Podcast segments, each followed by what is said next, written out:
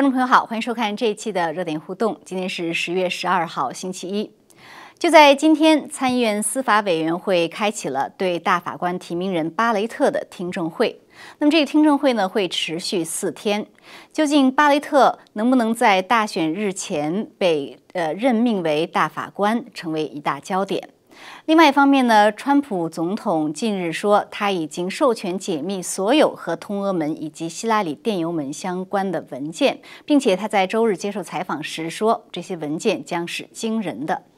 那么今晚呢，我们请来两位嘉宾一起来谈一谈和美国大选相关的这些最新的热点。两位都是通过 Skype 和我们连线，一位是时事评论员 Jason 博士，Jason 博士您好。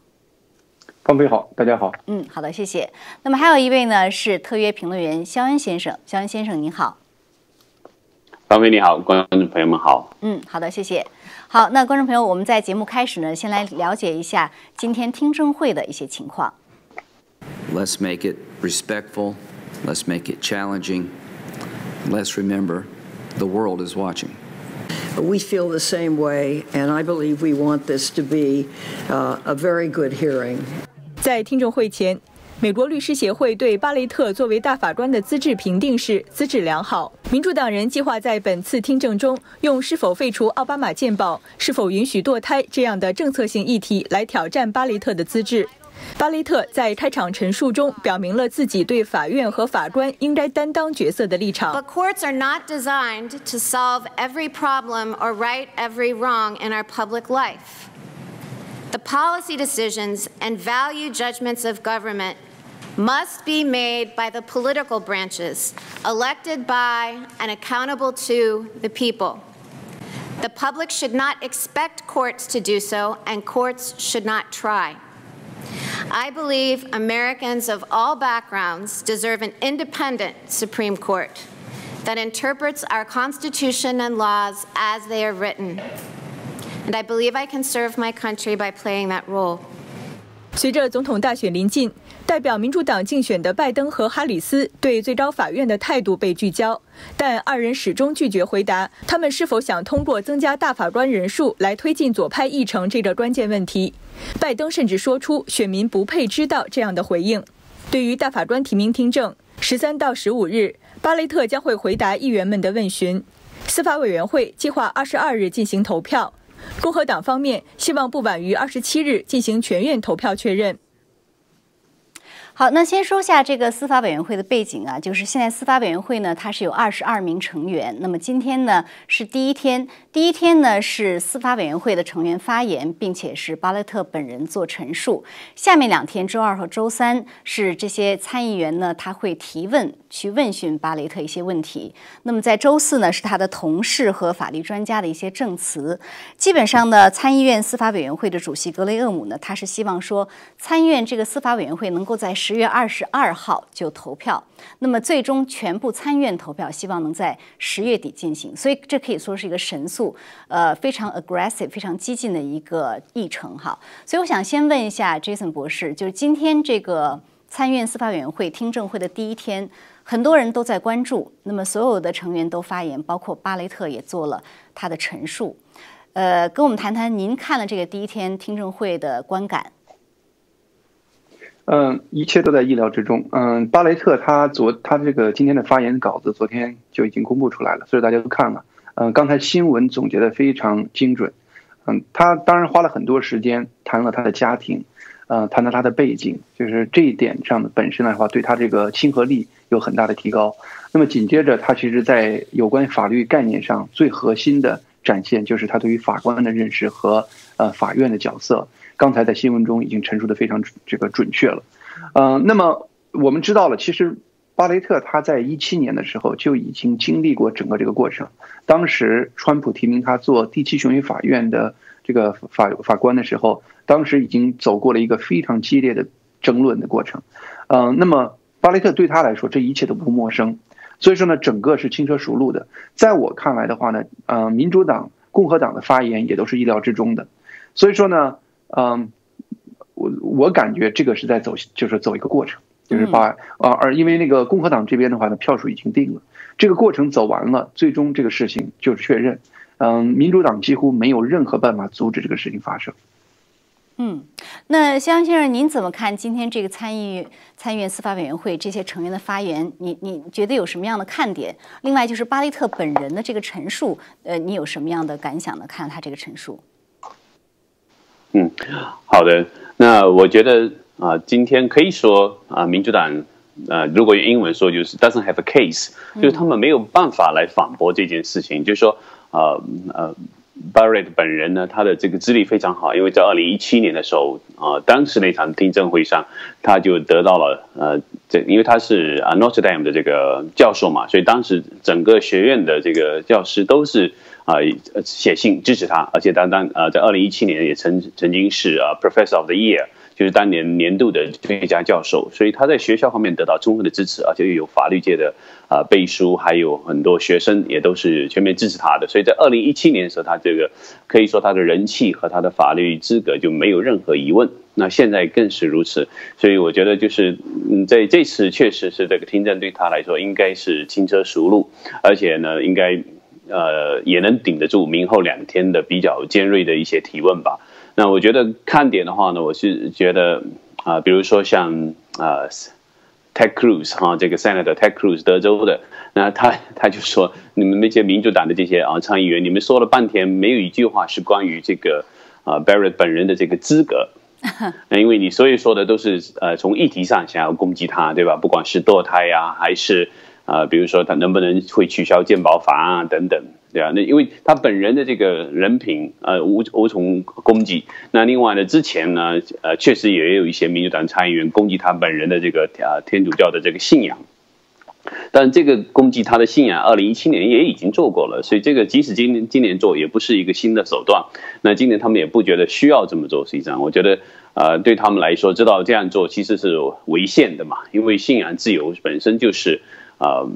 这个美国的这个立宪法中的一个基本原则，第六修正案已经是保证了这一点。所以呢，虽然在这个 hearing 之前，呃，是有一些议员进一步攻击他，啊，这个是一个虔诚的天主教徒，甚至说这个天主教徒的教义啊，这个已经是融到他生活中，啊，但是呢，呃，在今天的听证会上，我觉得议上议员提到这一点的很少啊，所以我觉得基本上他们知道这个无法攻击他，所以在这一点上也也可以说，嗯。没有没有办法攻击这个呃这样一个优秀的女性，又呃抚养了七个孩子，又同同时兼顾了家庭和她的法律的这个事业，啊，同时她在法律上的立场又很清晰，她特别强调这个呃立法的这个啊这个司法机构的这个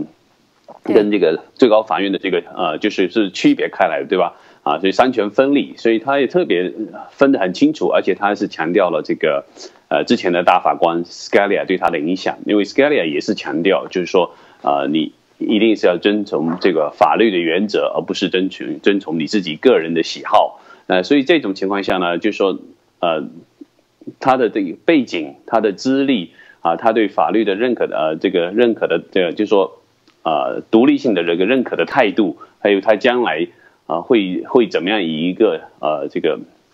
呃，独立的法官的这样一个身份啊，来服务于最高法院的话，这一点基其实基本上人们没有什么怀疑啊，所以我觉得在这一点上啊，民主党确实没有办法。嗯，对他就是被称为 originalist 哈，就是基于宪法的原意去解释宪法。呃，那这次不是。嗯，那杰森博士，我们知道当时两年前在卡瓦诺法官任命过程中，那个过程，民主党人极尽攻击啊，那个印象给人印象非常深刻。所以现今年呢，不管民主党人他有没有 case，但是在接下来两天的这样的一个质询的过程中，你觉得会不会看到类似卡瓦诺那样的过程再再次发生？呃，就是用各种各样的方式，甚至有一些呃，不管是。呃，事实还是非事实的一些东西去攻击他。另外，尤其受人关注的就是参议这个成员之一是贺锦丽，他今年是副总统候选人，身份不同，跟两年前非常不同。所以，对于他会不会做出和当年一样的非常主动的这样攻击，呃，也是很多人觉得是看点之一。你的看法呢？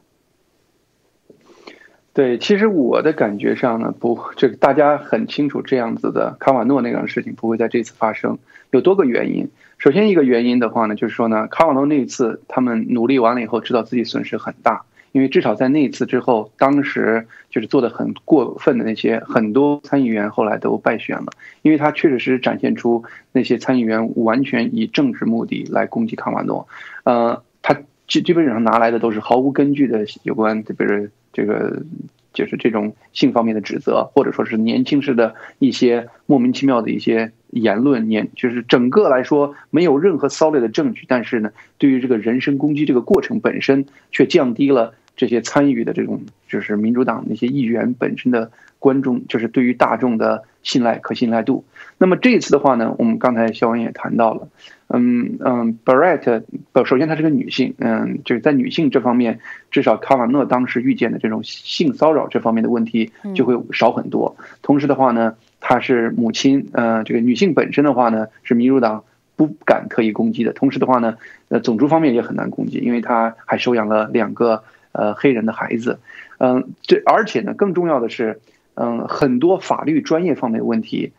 已经在一七年过了一遍了，当时已经是少有的激烈的这个两派博弈了。以后最后他还是通过了，五十五票对十三票通过了。那么所以说呢，换句话说，我自对于这一点上，我真是感叹，呃，川普这种就是如有神助的一个决定。当时其实上一个法官他就在这个 Barrett 和嗯卡瓦诺之间做出抉择，就是到底是选哪个上。那么当时甚至当时就认为 Barrett 就很有大的希望。但是呢，他最后还是觉得，就是说让卡瓦诺上，而且他据说流传了一个很著名的话，就是说我把这个 Barrett 准备给呃 Kingsburg，就是现在这个去世的对金斯伯格，呃，结果就是大家当时的话呢就觉得疯话，结果果然嗯一语中的，而且呢就在这个时候，他真的是，如果你可想换位想象，这时候再上卡瓦诺，那个民民主党会用一切方法把他拖下去的。这是一方面，就是在我看来的话呢，民主党几乎就是不会就是重演那个丑剧。再一个的话呢，就是说呢，啊，那你觉得贺锦丽的表现你会怎么样预测？呃，就是整体其他的民主党的参议员不会过分表现，那么贺锦丽就更不会了，因为他毕竟现在的就是还有一个。呃，副总统这样的一个身份的问题，像原来那种就是毫无理由的打断别人说话，或者说强行说话这样的状态，就会我我理解，如果他是个正常的一个思维方式，应该是会少很多很多。就是所以说我感觉就是至少 Bright 这次不会出现那么野蛮的攻击这样的现象。搞一个丑剧，就是，但是呢，他们可能还会在程序上使一些绊子，比如说什么时候出席了，什么时候拒绝出席了等等，在程序上有一定的绊子。是，嗯，据说舒默说，那个在呃参议院这个呃就是这个小组在投票的那天，民主党的议员试图不出席啊，等等，用这种方式，你你觉得会有用吗？嗯，就是目前的按数字算的话，确实没有用任何用处。如果没有任何意外的话，嗯，现在的话呢，有两名共和党的呃参议员，因为是就是确诊了啊中共病毒是阳性，那么在这时候呢还在回避期间，呃，但是呢等到这个。过程到最后是投票的时候，他们应该是已经回来了。如果没有其他的问题，比如说再有额外的染疫的情况，或者那么共和党这边一方面就足以把整个事情推进下去。这就是为什么民主党他哪怕在程序上有这样子额外的做法，我说这个事儿也会顺利的推进下去。如果没有嗯，就是完全想象不到的可怕的奇怪的事情发生的话，嗯。对，呃，肖恩先生，就是刚才说到这些参议员在今天发言的过程有什么样的看点啊？呃，我有一个参议员的发言呢，我觉得挺有意思。他提到就是共和党参议员呃，John Kennedy，他在发言中呢，他提到了 “pack the core” 这个问题。当然，他没有直接用这个词，但是他说呢，他说我们的先父在制定宪法的时候，他们绝不是想要把这个最高法院变成一个微型的。国会叫 Mini Congress，所以呢，Pack the Core 是民主党人现在在被追问的一个问题啊。这个中文翻译就是说，强扩高院啊，强行扩大这个高等法院。现在是九名大法官，那么他们想要说这个什么二十几名甚至更多。所以呢，这就是为什么将 Kennedy 议员说，呃，高院不是要成为一个微型的国会，那么你这个三权分立。还怎么样体现呢？所以你怎么看现在这个 pack the core 的这个问题？就是它引起美国人非常大的关注，为什么呢？因为 pack a core 啊，这个方法提出来，民主党有人会提到这个想法，就说明他们心里已经意识到啊，这个 Barrett 这个听证会基本上是一个过场，Barrett 被任命为大法官应该不是问题，所以他们才会说，哎，我我想一个办法，以后以后有所补救，对吧？就是说，这是这是啊，就是在 barre 已经当选之后，你才会做 pack the call 嘛。那所以呢，这个所谓的扩充这个啊。最高法院的事情当然是啊，违背了美国的这个宪法，违背了先父们呃建立美国的这些基本原则，三权分立的原则。如果啊，比如说啊，这个 Barrett 单选以后，你变成六比三，那他民主党至少要再增加呃四席，变成七比六，对吧？那那这样做的话，当然是啊。所有的，我觉得美国民众都知道，这个完全是我是 political 的运作，政治方面的操作，想要人为的啊，这个改变最高法院的这个选择。但是这呃，但这个我觉得啊，或者说是最高法院的比例吧，嗯，这一点其实也说明一个，其实也说明另外一方面的问题，就现在最高法院这个三权分立这种局面呢，最高法院的权力一定程度上也变得扩大到太太极端的一种程度。呃，因为很多很多啊案例都就是甚至。甚至民间的一些基本的呃是非的问题都到最高法院，然后最高法院就是啊，就是一旦裁决了就成为全国性的标准啊等等。如果最高法院把一些啊，比如说人们自己呃做的选择变成了啊，就是不可变成一种不可侵犯的这种权利，那其实这个也会带来整个国家的这个导向的问题。所以这里面其实所谓的三权分立，其实也相互制衡的。所以呢，既既不能够让最高法院变成这个啊，我这个微型的这种国会啊，对吧？对微型的立法机构，也不能倒过来，对不对？所以我觉得。呃，不管民主党想怎么样运作，想要提出 the peck call，但我觉得民间的反弹会非常大，而且会让民主党进一步失去人心。这也是为什么啊，拜登和贺锦丽都不敢就这个事情啊进一步的做评述，甚至让他们提到呃他们会选什么样的人作为最高法院的大法官的候选人，他们都不敢提出来。啊，那只是我只是觉得，就是目前的民主党里面确实被很多极左的力量控制，所以这些极左的力量会提出来说我要 pack the call，但是他们竞选的 真正在竞选的人却知道这样的说法会让他们失去选票的，所以他们也不敢就这事情做出评论。所以我想，这个目前嗯，他们不敢做评论本身是不是也已经说明了他们是有这个可能的？因为如果你不会这么做，你可以回答说我不会啊。是，你这也是一个因素了，就是说。等他上台以后，至于怎么操作，这个是另外一回事。因为啊，过去的很多政客都是呃竞选一套言论，对吧？上台以后又是另外一套做法。那对于民主党来说，目前确实被极左力量控制的话，那他们上台了以后，特别是拜登本身有很虚弱的这个状态。今天在一次集会演讲中，他居然说我是来参，我是来竞选参议员的，对吧？他又又又犯错了。他，就说他这么虚弱情况下，但当然很可能贺锦丽就会上来，那么极左的力量就会控制。啊，整个民主党甚至控制了整个美国的这个走向，对吧？所以那时候他们肯定会推这个 pack the call。所以我觉得，呃，两个人都不谈，但是各有各的心机。但总的来说呢，这件事情，呃，我觉得美国人民 借借用一句老话哈，这个这个应该是看得很清楚吧，不不会轻易上当的。嗯，Jason 博士，你怎么看？就是到底这个 pack call 对美国的这个立立国体制、立法体制有什么样的损害？呃，灾难性的。呃，我们知道了，呃，基本的自然数上是无上限的，就是说你可以加四个，再加两个，再加，最后可能一个 court 做一两百个老，就是法官，你最后搞成一个非常可怕的现实，就是说它是根本上动摇美国三权分立这个基石。那么，但是呢，就是刚才大家谈了一个问题，就是说为什么拜登这么明显的一个事情，他不敢说我不会派 court。这实际上展现出民主党现在选民一个巨大的一个本身的一个巨大的问题，就是民主党本身它的选民是互相不兼容的，就是我们知道了，他为了当选，他必须迎合中间选民或者有点理性的这种选民的概念。那么在这样的情况下，他就不敢说自己要 pack court。但另一方面的话呢，他的大本营又是极左的那些选民，对于那样的选民，如果他说我不准备 pack the court，那种选民就会丧失投票的这种热情，因为他们知道。呃，这个 core 已经是六比三了，未来很就是拜登四未来四年是几乎是没有机会翻盘的。那么很多人他很可能就是就丧失了投票这个愿望。那么换句话说呢，他两种人都不就是惹的情况下，只能是不说话，不不表态。拜登甚至会说说等我选完了，你选完我以后我再说，或者说呢，你根本不 deserve，你就根本不值得让我告诉你。就是整个你可以清楚的看到，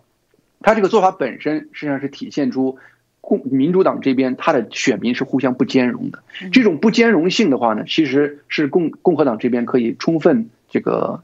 就是开发发掘的。实际上呢，上一次副总统辩论的时候，那个彭斯提出这样的一个问题，本身就非常清楚的把这个民主党本身最根本的问题展现出来了。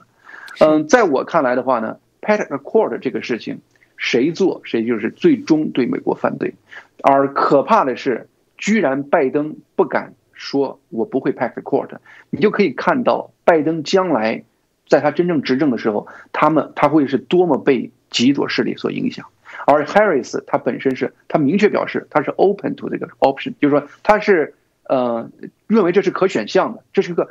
他是一个做司法的人，他居然说这样的话。你不觉得就是让我听见就叫毛骨悚然？就说你怎么可能直接的把一个非常明显，像我们这种外行人都知道会根本动摇美国三权分立这样的一个问题，你说这是你的一个可选项之一，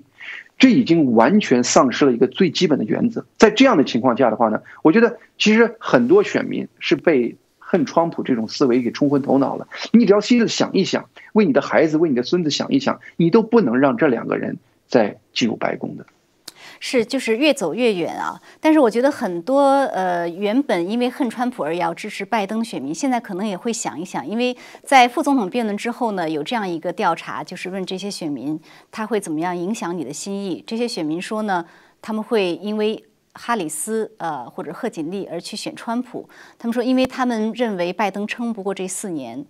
这样的话呢，贺锦丽就会成为总统，而他们对他成为总统是零信任。Zero trust，所以我觉得在某种程度上，他们选择贺锦丽可能真的是个败笔。是的，其实某种意义上讲的，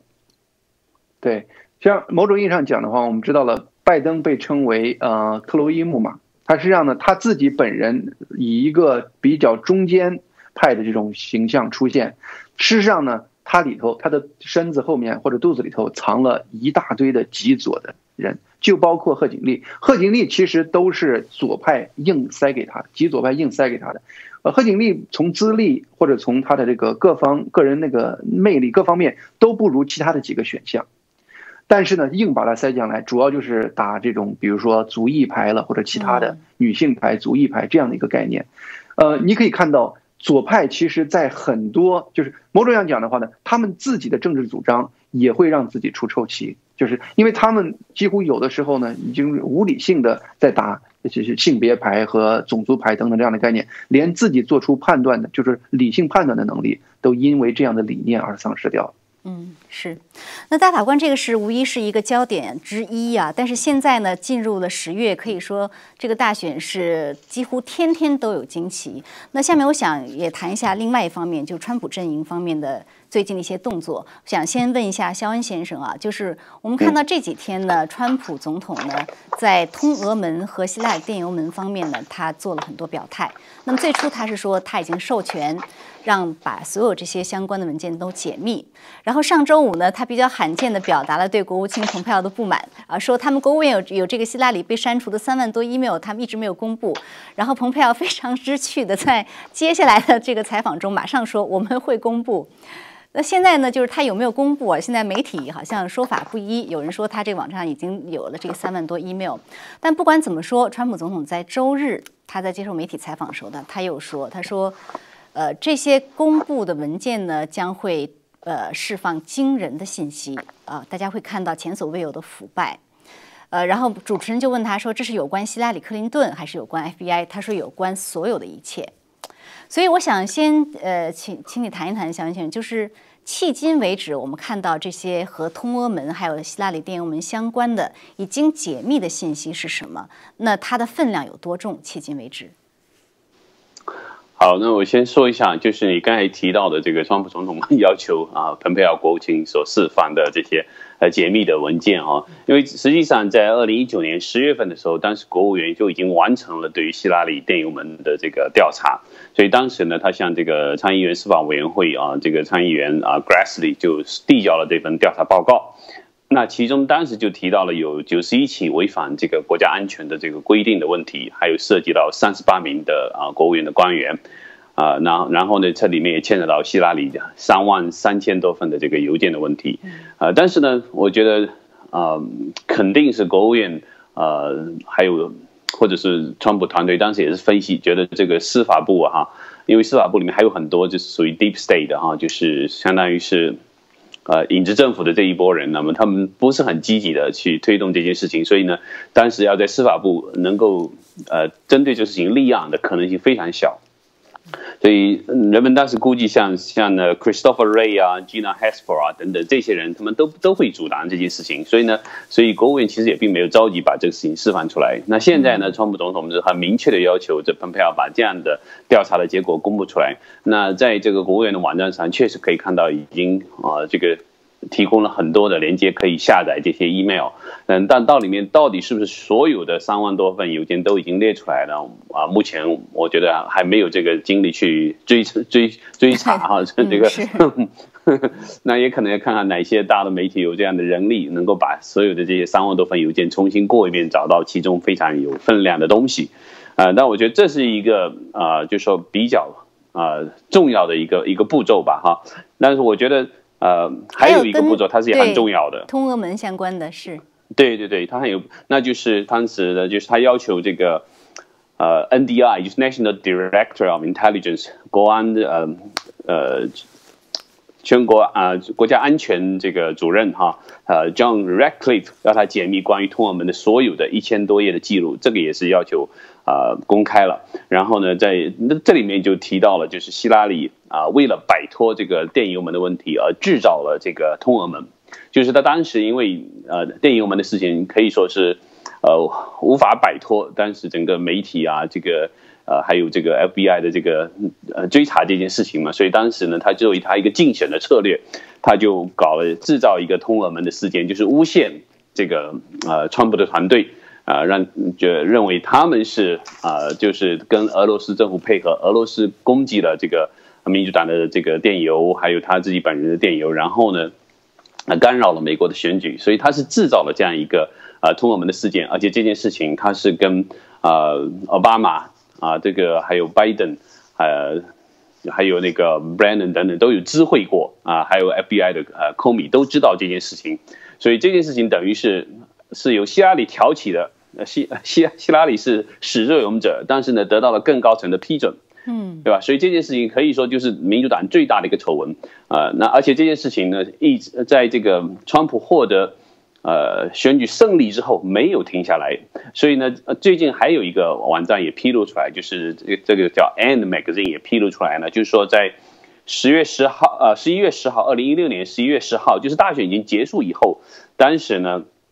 就有一个。叫做 National Intelligence 呃 Estimate，就是国家情报的一个估测，这样一个特殊的，就是一个一个情报预测分析这样一个东西啊出来哈。那这个报告呢，实际上是由三个人起草的，就是 CIA 的头 Brennan，FBI 的头 Comey，还有这个国家情报总监啊 Clapper，这三个人一起起草的。这个是很奇怪的运作，因为以前这种 estimate 的东西啊，这种。就初步预预呃初步情报分析东西，按理来说应该是这些情报部门的中层人员做出来，然后得到共识以后才会报到上级。但是这件事情是这三个头一起做的，而且就等于说所有的这些事情的这个啊评估等等都全部跳过，就是我们三个人完全负责。呃，这个这个这个报告就是说呃关于通俄门的，就是他们实际上也利用了啊英国英国政府的一个情报机构，就是英国的政府通讯啊总部叫 GCHQ 的。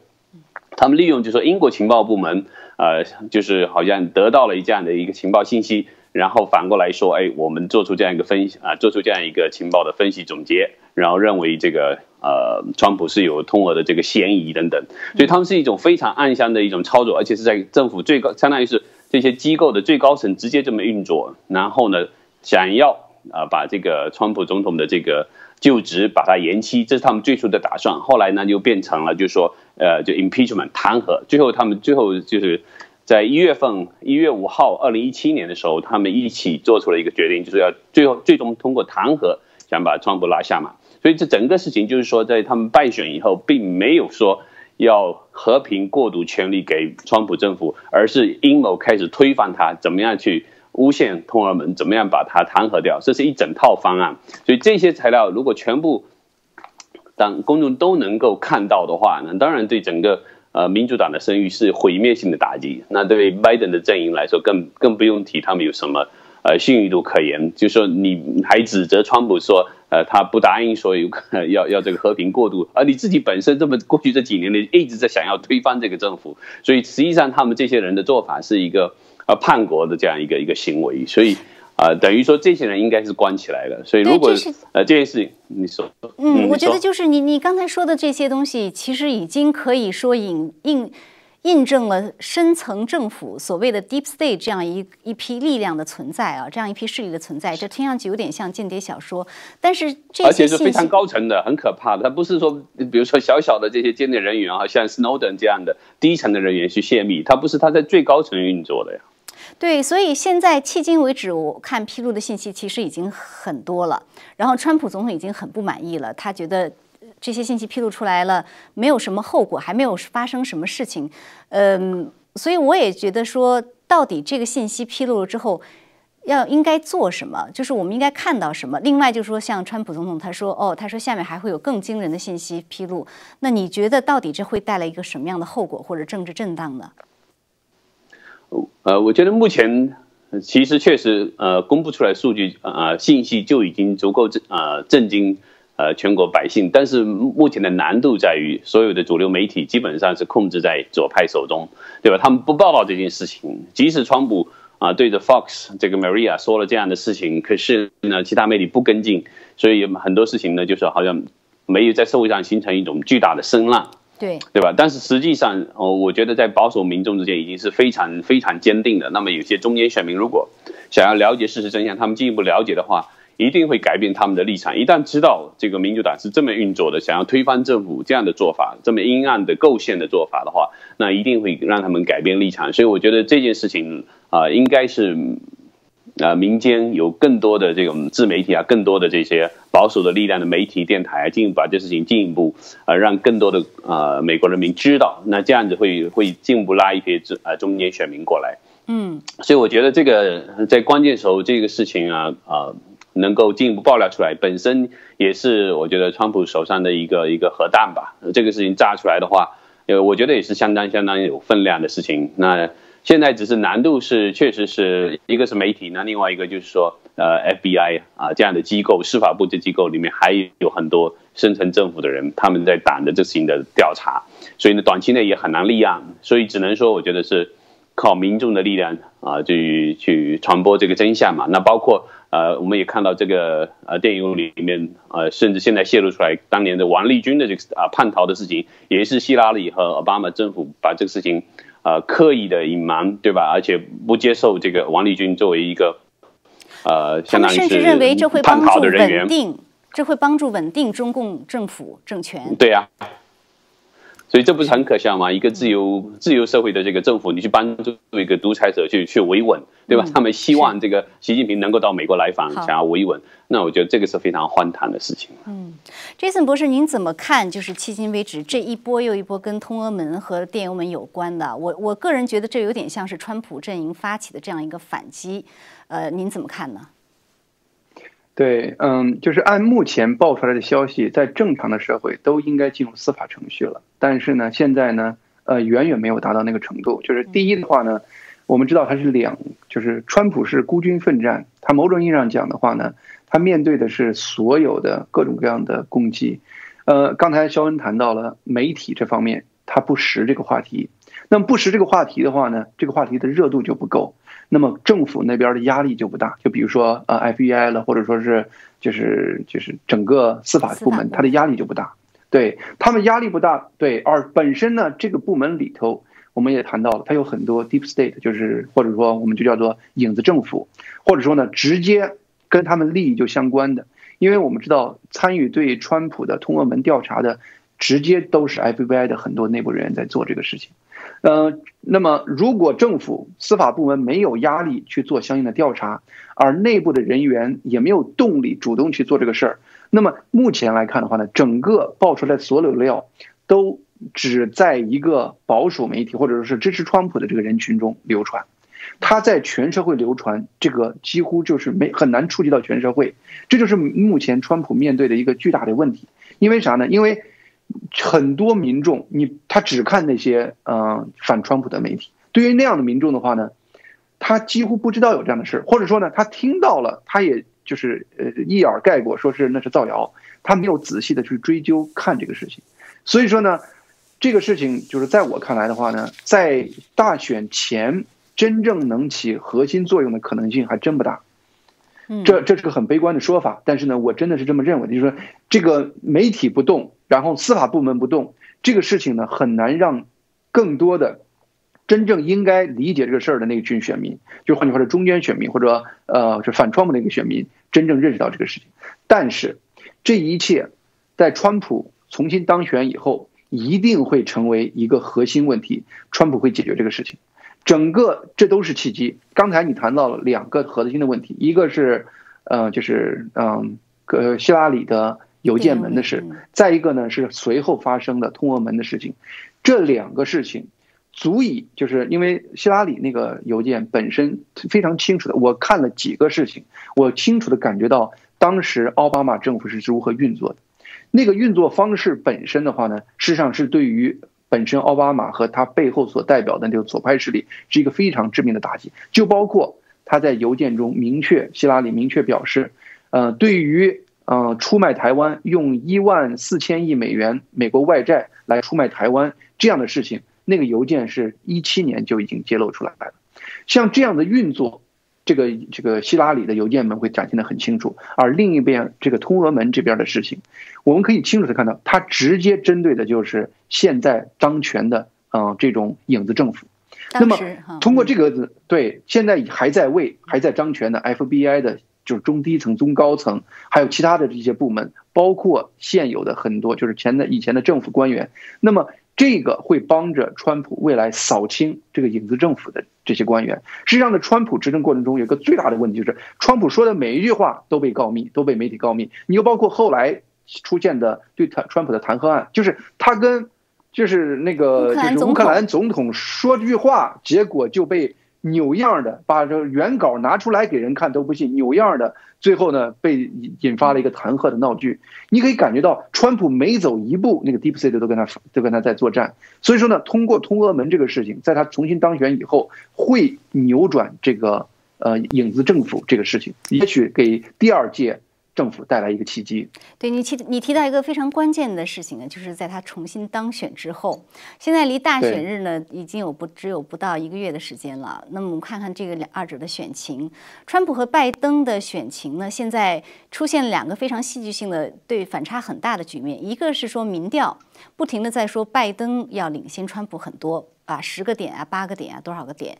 但是现在呢，在于呃，我们看到现实生活中呢。川普的这个 rally 或者支持川普的活动呢，呃，在不断的发生。这个周末就有，比如说在 D.C. 这两千多呃黑人民众，他们就是支持川普的游行。那么在迈阿密呢，有三万多辆车，他们开着这样一个车辆去游行支持川普。他的集会也是今天在佛罗里达的这个集会也是现场人声鼎沸。但是拜登呢，他在呃各地办的这个竞选集会啊。好像真的是没有人来。我今天看到有一个新闻中，他是写的这个现场记者，他在拍，他自己都有点很惊讶。他说这个应该是个很重要的活动，但是我们没有看到人，没有看到，既没有看到排队的，也没有看到车辆的进去。所以在现实生活中，这样的一个反差是很大，跟民调的反差非常大。您怎么看这样一个反差？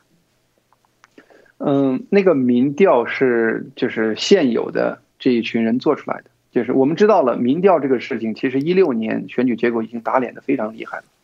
呃，他们居然这次还在搞同样的事情，嗯，当然了，就是很多时候我们保守的说，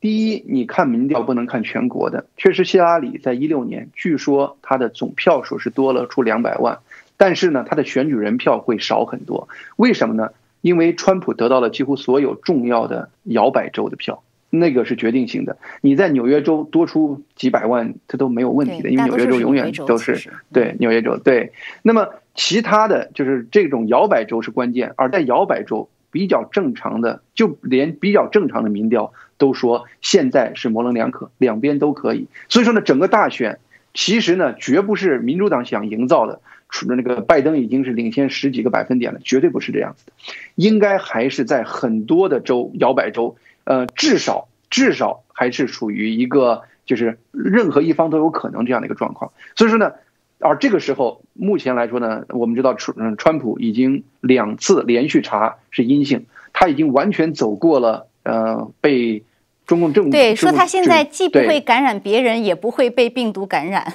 对，他是现在是美国最安全的一个人。那么他对他在整个他就是在未来这段时间，他几乎每天都会有人会抓雷。那么他对于民心的鼓动，而且呢，在这个过程中，我们知道了越来越多的人会看清，就是拜登呃那边的问题。就是刚才我谈到核心问题是他的选民本身是不兼容的，他只要把一些纲领说清楚，他就会丧失选民。他说的越多，他丧失越多。那么在这样的情况下的话呢，我自己的感觉上就是。未来其实呢，这这么多天是非常关键的，绝不是民主党说已经定的，而从表面上民众的这种热情来说，刚才你已经谈了，我那个都不用谈了，那不是在一个数量级上的一个区别。所以呢，就从民调，从他们最喜欢引用的民调来看，你也知道这个大选绝对还是未来这多这么多天是一个非常关键的一个时期。嗯，好的，呃，肖恩博士，您怎么看川普和拜登各自的选情情况呢？呃，我觉得。呃，就比如说你刚才提到的这个 D.C. 上个周末所发生的这个游行，对吧？两千多啊黑人上街，其实，在低息如果能够发生，这说明其实选举情况已经发生了非常大的变化，有很多是人们看不到的啊。本来其实是呃极左力量已经策划好的事情，其实在呃过去一两周里面被化掉了，或者说被破解掉了。你比如说，呃，本来有极左的力量，他们是准备从十月三号开始，每一天都在白宫前面闹事的，而且有这个呃，从加拿大温哥华来的极左的力量，他们叫这个组织叫 Ed Buster，那他们就曾经调动很多人力准备过来的，但是川普总统染疫这个事情，哎，真的起了一个很妙的一个作用，太，这是这把它给化解掉，太妙了，太神了，嗯，是啊。然后呢？而且在 D.C. 这么极南的地方，居然能够有两千多黑人勇敢的走到街上来，这个说明其实我觉得，呃，已经有很根本的这个民意的变化了。而且从副总统的辩论来看，我也觉得实际上啊，民主党已经大势已去，因为我不觉得他们这个推出来这贺锦丽的候选人能够为拜登加任何的分数，因为通过这场辩论已经很明确的，所有人都很清楚啊，这个贺锦丽呢实际上是啊，这个参议院里面。民主党的极左力量的代表，呃，就变成没有疑义，没有疑义了，而且他本身也没有说能够有任何更有价值的这个呃政治主张，嗯，所以呢，我觉得呃在这种情况下呢，等于说民主党没有牌可以打了嘛，啊，然后呢，本身的想要推动的，比如原来极左力量、黑命贵等等，想要把这个政局搅乱的这事情也不能做了，因为他发现那么多美国人是支持 law and order 的，对吧？所以这些牌他已经都不灵了，然后这个。呃，攻击川普本人本人，就是因为疫情造成他的民众感染这个事情也也也行不通了。然后想要在这个啊，这个最高法院的大法官的这个呃提名过程中，想要阻拦川普的步伐也起不到这个作用了。而且在十月二十二号，政策也更说不清楚。嗯。对啊，也更说不清楚。而且到了十十月二十二号的时候是呃第三场总统辩论原来原定的日子，对吧？啊这一天就是司法委员会呃通过这个提名的日子，所以等于是会激励这个川普的选民进一步来支持他。所以我觉得民主党大势已去。嗯，好，非常感谢二位啊，呃，精彩点评。那么今天呢，我们就节目先到这里。好的，我们也感谢观众朋友的收看，下次节目再见。